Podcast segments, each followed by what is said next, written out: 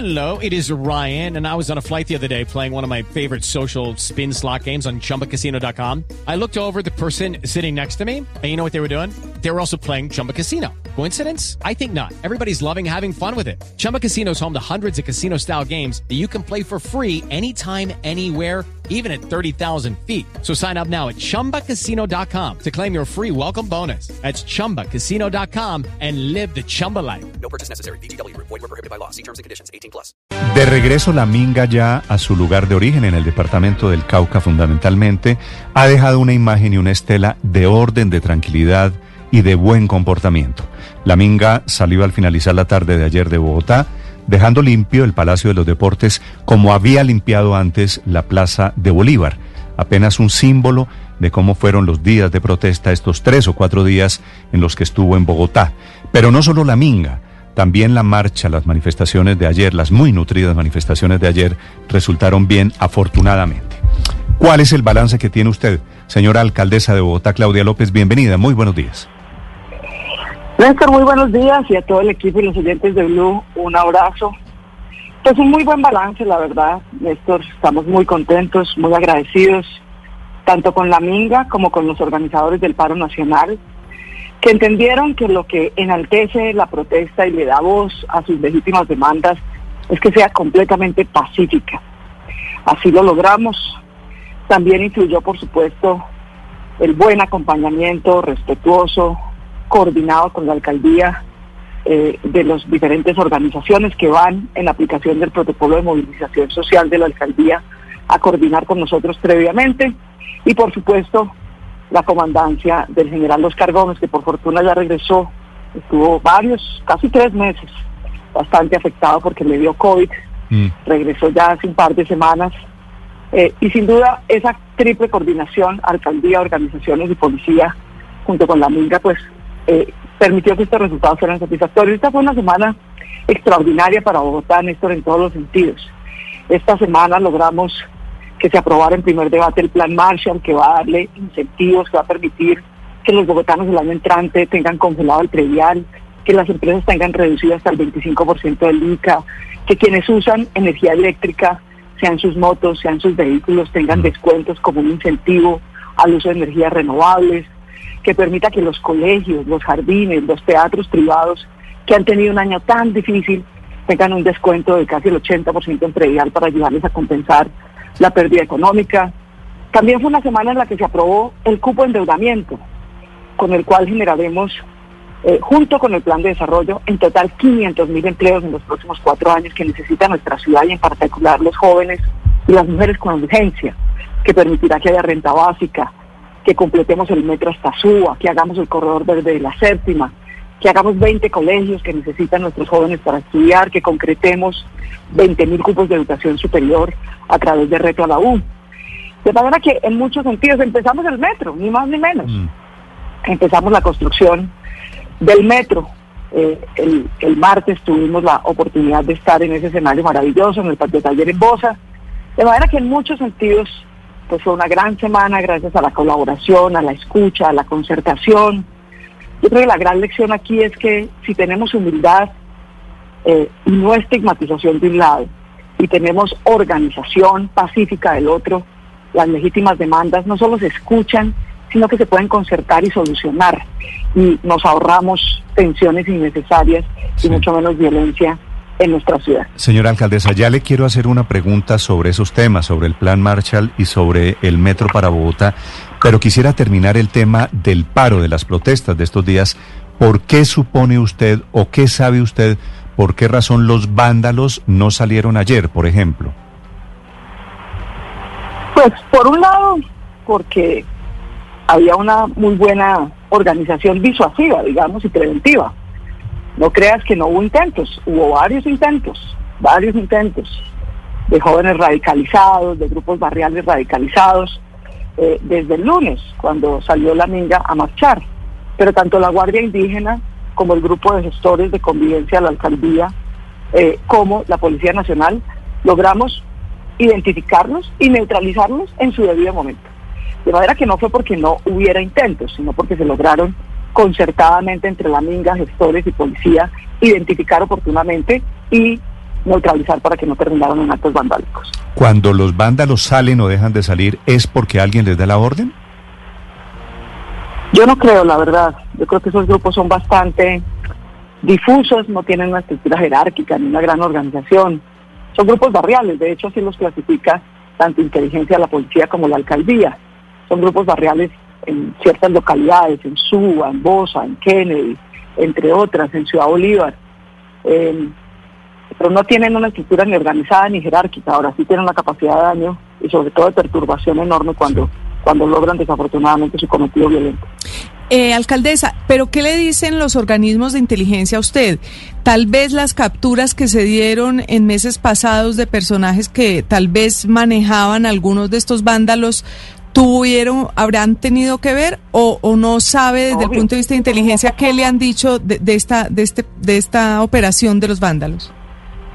No, claro, Luz María. Bogotá, como les comentaba yo el otro día, Bogotá es la única ciudad de Colombia que en el transcurso del año ha capturado a 11 infiltrados violentos en las marchas y los ha judicializado con sólidas pruebas, sin ningún tipo de estigmatización ni persecución judicial, con pruebas sólidas, eh, que han avalado además no solamente jueces de garantía, sino ya jueces en firme en el proceso.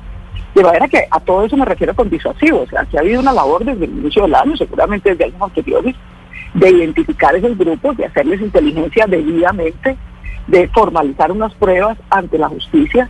La justicia ha ratificado esas pruebas, nos ha dado la razón. Hay 11 detenidos, 6 en febrero, 5 a propósito de los hechos de septiembre. Y toda esa disuasión, más que no se descuidara, yo creo que eso es algo muy importante yo le agradezco a, al general Ateortúa y al gobierno nacional que nos escuchó. Mi mayor ruego en los días pasados era, por favor, no vayan a descuidar la seguridad de Bogotá, no me le quiten policía a los barrios, al policía que está haciendo vigilancia, etcétera. Si necesitamos tener mejores refuerzos, por favor, tráiganlos, pero no, no resten. Suban, pero no resten. Claro. Y eso, por supuesto, también ayudó.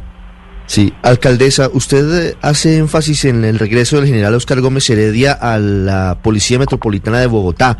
Estuvo por fuera varios meses por el coronavirus. Eh, ¿Se notó tanto la diferencia en el manejo de la policía frente a lo que pasó ayer, frente a lo que ocurrió en septiembre, por ejemplo? Digamos, septiembre 9 y 10 no es comparable con nada. Pero sin duda, la interinidad nunca es buena. En ninguna institución, en ninguna.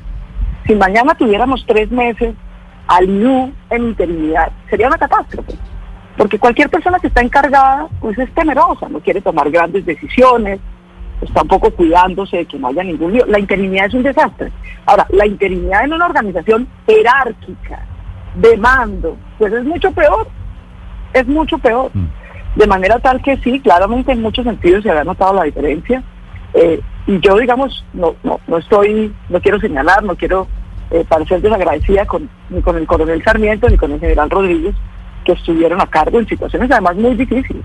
El general Rodríguez en particular, que venía de la comandancia de la Policía de Transporte y le tocó estar, se posicionó a las ocho y media el 9 de septiembre, calcule pues el lío con el que se encontró. De manera que con ellos mi gratitud, pero es que la interinidad es un desastre, y en un organismo como la policía mucho más. De manera que obviamente la calidad humana, profesional, el liderazgo, el mando efectivo que tiene sobre la policía el general Gómez Heredia, pues sin duda nos ayudó mucho tanto en la jornada de ayer como en estas últimas semanas. A propósito de eso, alcaldesa, quisiera preguntarle cómo está su relación en general con la policía, porque usted abierta y públicamente criticó cosas, excesos de la policía durante esos días terribles de septiembre. Eh, ¿Está fracturada esa relación? ¿Está reparada? ¿Qué tan grandes son las, las grietas que quedaron de esos días? Eh, no, lo que está fracturada es mi relación con el abuso policial, no con la policía. Y que Bogotá no tenga la menor duda ni la policía, que cada vez que yo encuentre un acto corrupto, abusivo, ese acto lo voy a denunciar con todo énfasis. Y que a los jóvenes de mi ciudad y a cualquier ciudadano lo voy a defender de la corrupción y el abuso siempre, y durito. Porque es que la ciudadanía bogotana se respeta. Y por supuesto, Bogotá irá hasta las últimas consecuencias, Néstor. Yo no me voy a ir de esta alcaldía sin que haya un informe sobre la verdad de lo que ocurrió del 9 al 11 de septiembre, sin que haya judicialización y castigo efectivo a los responsables. A Bogotá no vienen y le matan a nueve de sus jóvenes y eso se queda en la impunidad mientras yo soy alcaldesa. Pero lo cortés no quita lo valiente. Hay que sancionar la corrupción y el abuso policial, por supuesto. Y la policía sabe, y no solamente sabe que yo estoy en esa causa, ellos también están en esa causa. Como me lo ha manifestado a mí reiteradamente el señor general Tortuga, comandante general de la Policía Nacional, que cuente con ellos para que esos hechos se establezcan y para que cualquier caso de abuso se sancione. De manera que una cosa es una cosa y otra cosa es otra cosa. Y no por tener diferencias, obviamente legítimas, que tal nos quedáramos callados frente a los casos de abuso, no por tener diferencias en ese y en otros temas, dejamos de trabajar con cualquier entidad, incluida la Policía Nacional, de manera respetuosa y coordinada.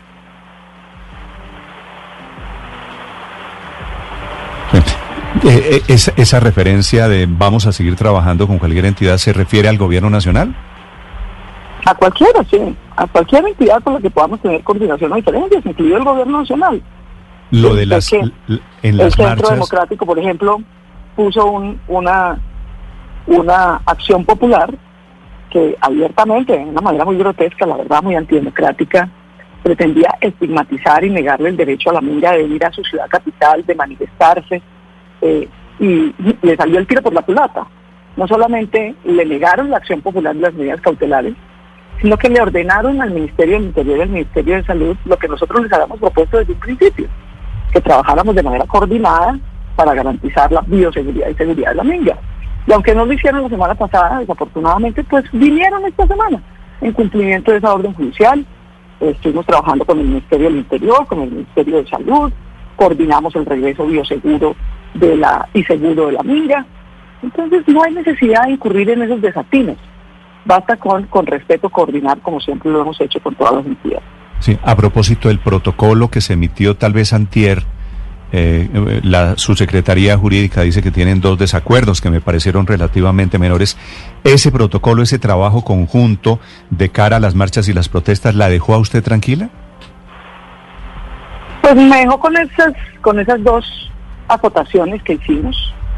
Eh, pero en general el resultado fue bastante bueno. O sea, si comparamos el punto en el que empezamos, en el punto en el que empezamos fue con una propuesta del Ministerio de Defensa y la Policía Nacional de que ellos iban a regular la protesta social, de que le pedían eh, permisos, informes, pólizas, eh, es decir, de que prácticamente negaban el derecho, además de estigmatizarlo de entrada con prejuicios, a en lo que terminamos, una resolución mucho más respetuosa y ponderada del Ministerio del Interior, no del Ministerio de Defensa, con la cual tenemos dos acotaciones muy puntuales, y es que la eh, la jurisprudencia de la Corte Constitucional ha sido muy enfática. Los ciudadanos tienen derecho a movilizarse y ninguna autoridad ni alcaldía tiene por qué darles ni negarles un permiso, porque lo pueden hacer sin permiso. ¿Qué tal que la minga indígena hubiera necesitado un permiso del presidente Iván Duque para movilizarse? ¿Qué creen ustedes que había pasado? Pues que se lo niegan, porque en general la gente protesta contra los gobiernos, sean locales o nacionales.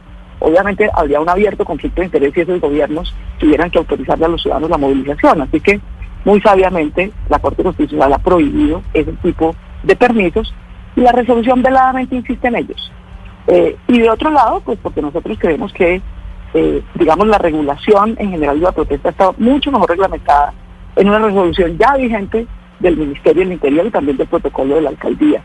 Eh, por ejemplo, que hace referencia a los grupos de gestores de convivencia, no a grupos élite, Mm. que como todo el mundo sabe son grupos más de la fuerza pública que de las autoridades civiles. Sí.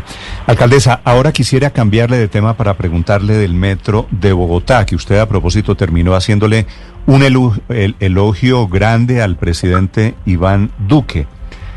Eh, y veo que en redes sociales le han reclamado mucho que usted termina defendiendo hoy el metro de Bogotá, que usted hace un año en campaña había demandado.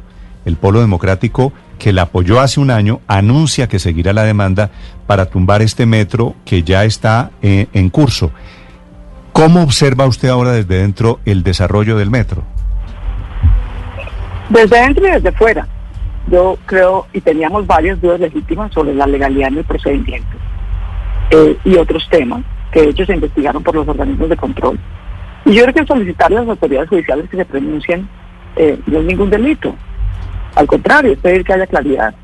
Y sobre esa demanda, eh, las autoridades judiciales negaron las acciones cautelares que pedíamos, porque dijeron que pues, no encontraban razonablemente un argumento de que hubiera algo ilegal o indebido.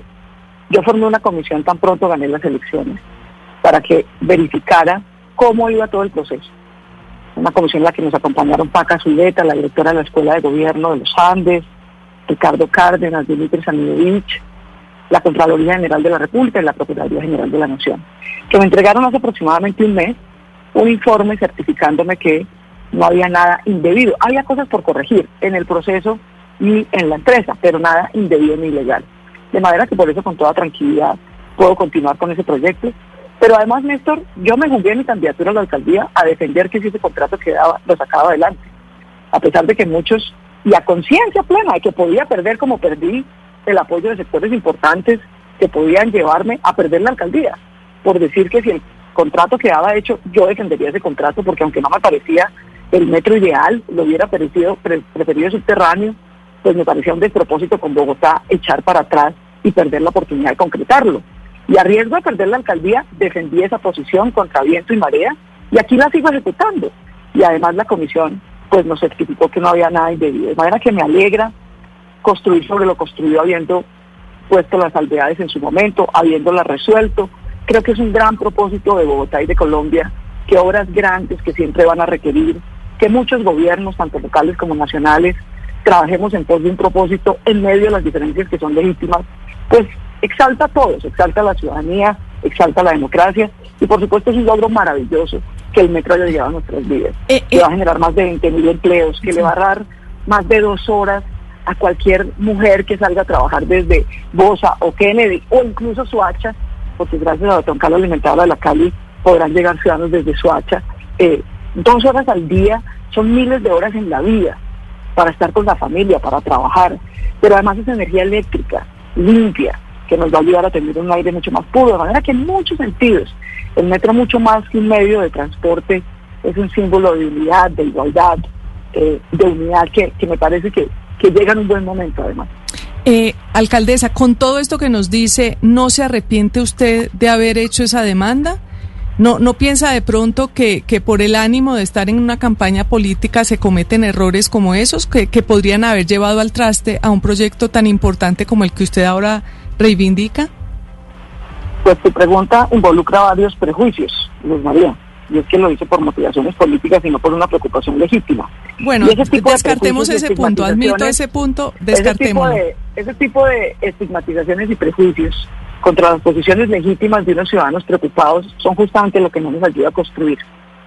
Yo tenía una preocupación legítima de si el trámite, el procedimiento y la celebración del proceso se había hecho conforme a las normas y de la mejor manera para Bogotá. Y manifesté esa preocupación legítima ante la autoridad que debía resolverlo, que eran los jueces. Y lo resolvieron, diciéndome que no había, que no había. Bueno, perfecto. Esa es una inversión, Luz María, de más de 13 billones de pesos. Es la obra de infraestructura más grande de nuestra ciudad, de hecho del país. Así que tomar todas las precauciones no es un acto de hostigamiento, sino de precaución. Y era mejor resolverlo antes de que se firmara el contrato, no después, que es lo que suele pasar en Colombia, que llegamos a llorar sobre la leche derramada, sobre los recursos perdidos. Eh, aquí yo creo que todo el mundo actuó con base en su legítima convicción. Yo lo hice en mi legítima convicción, a riesgo, claro. Esa, esa carta era muy riesgosa, porque casi que era un pierde-pierde, pero yo estaba convencida que era lo correcto. Si paraban el metro diciendo que en efecto había habido algo indebido, el metro es una obra que ilusiona a la inmensa mayoría de los bogotanos.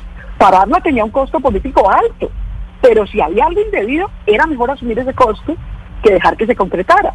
Y si no lo había, pues igual iba a tener un costo, porque iba a continuar con un proyecto que una parte importante del electorado bogotano no le parece la mejor, porque lo hubiera preferido subterráneo.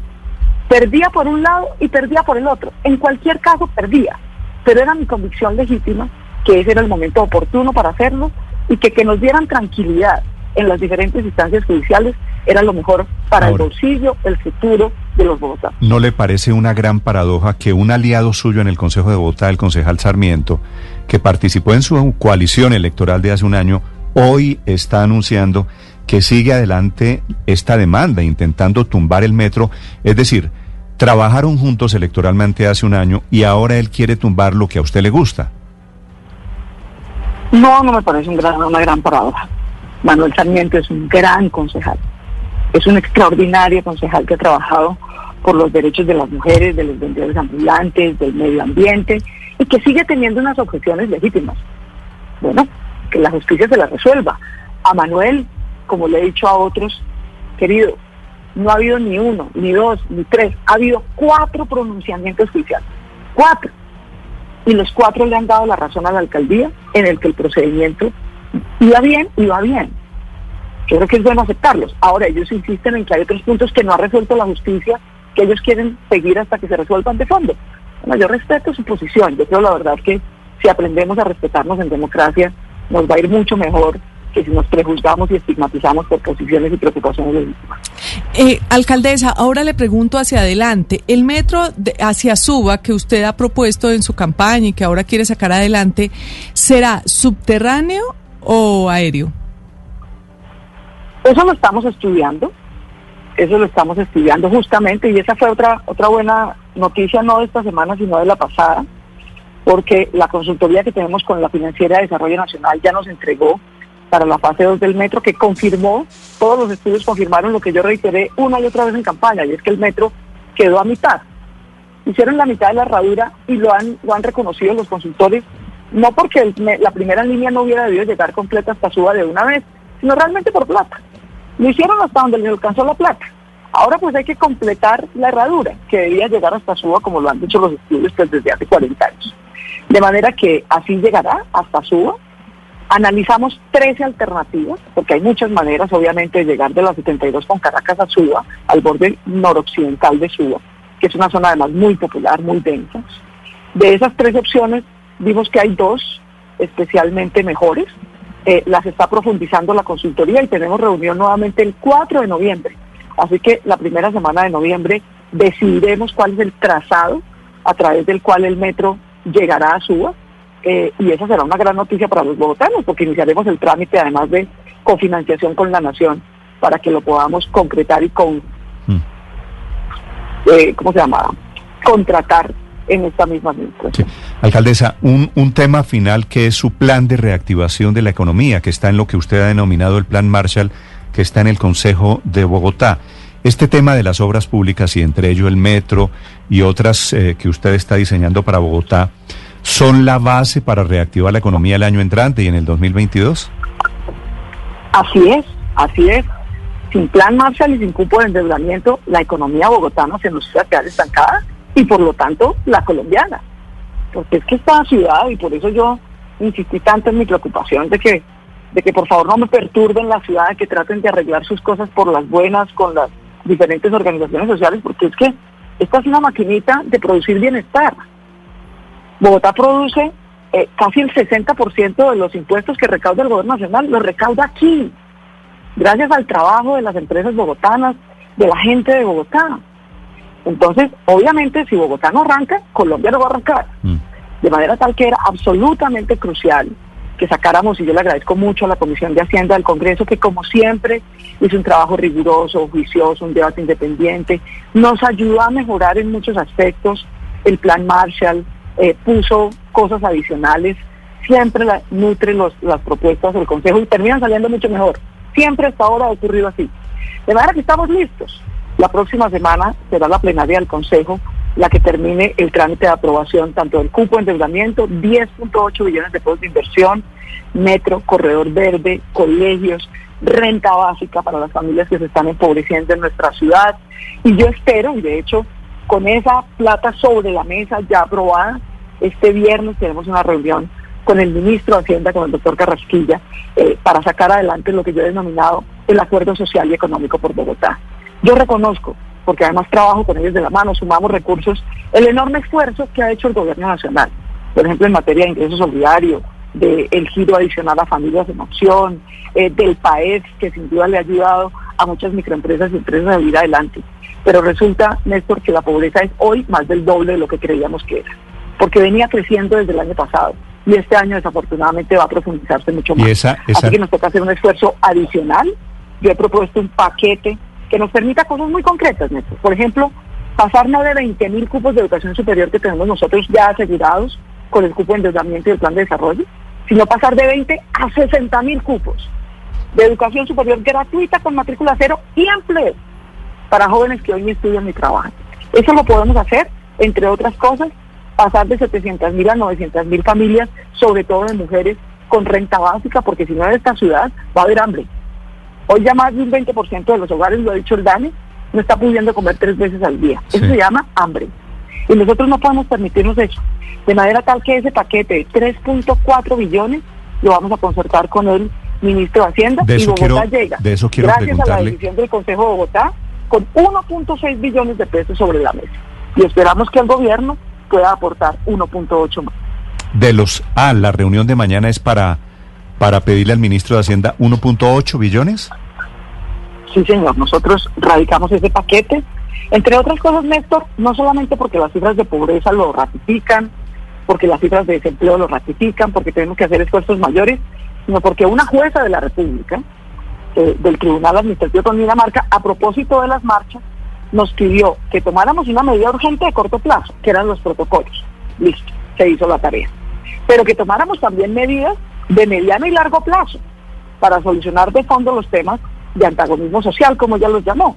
De manera que no solamente en atención a la situación, sino en cumplimiento de una orden judicial, yo he propuesto el Acuerdo Social y Económico por Bogotá, 3.4 billones de pesos, cinco metas muy concretas, y vamos con un aporte fijo de Bogotá, gracias a las decisiones del Consejo, de 1.6 billones de pesos sobre la mesa, y esperamos que el gobierno pueda aportar 1.8 para ese paquete ¿Qué pasa? de Acuerdo Económico y Social por Bogotá. ¿Qué pasaría, señora alcaldesa, si mañana hipotéticamente el ministro de Hacienda le dice que no a esa plata que usted le está pidiendo? No, Néstor, pero no me sabote antes de No, empezar, no, hombre. no estoy, pero no estoy saboteando, estoy preguntando. ¿El, el plan B No, yo cuál es? creo- yo creo que vamos a llegar a un acuerdo. No, el plan B, A, B, C, D, F y Z es sacar adelante la economía de Bogotá. Es evitar que haya hambre en Bogotá.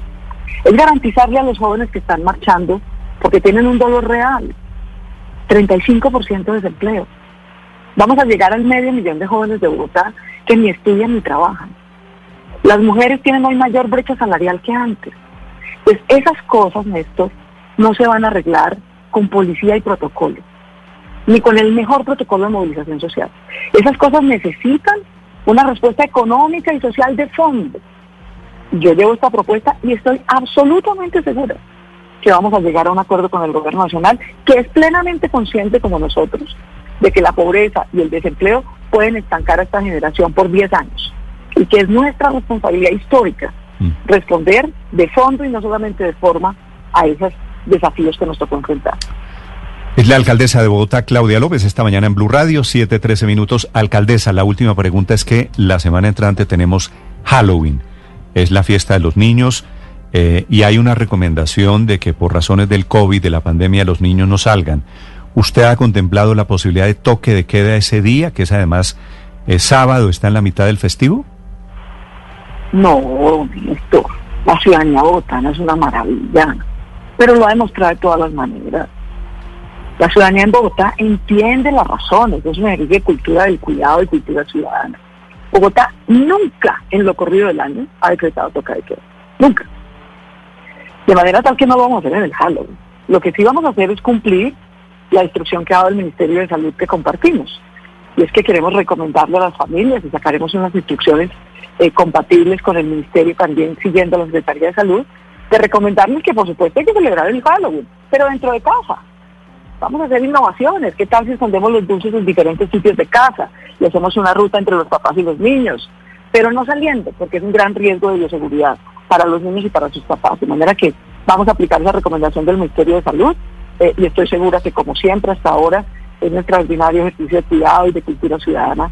Bogotá cumplirá esa recomendación. La decisión es a título de recomendación que los niños no salgan ni al barrio ni a donde los vecinos a pedir dulces. Correcto. Ok. A título de recomendación, 7, 15 minutos. Alcaldesa, gracias por aceptar esta entrevista como siempre. Le deseo un feliz jueves.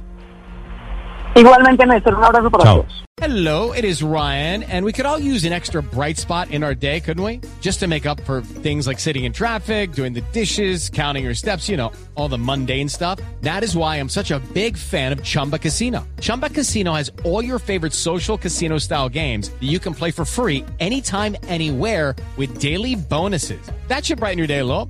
Actually, a lot. So sign up now at chumbacasino.com. That's chumbacasino.com. No purchase necessary. Group. Void were prohibited by law. See terms and conditions. 18 plus.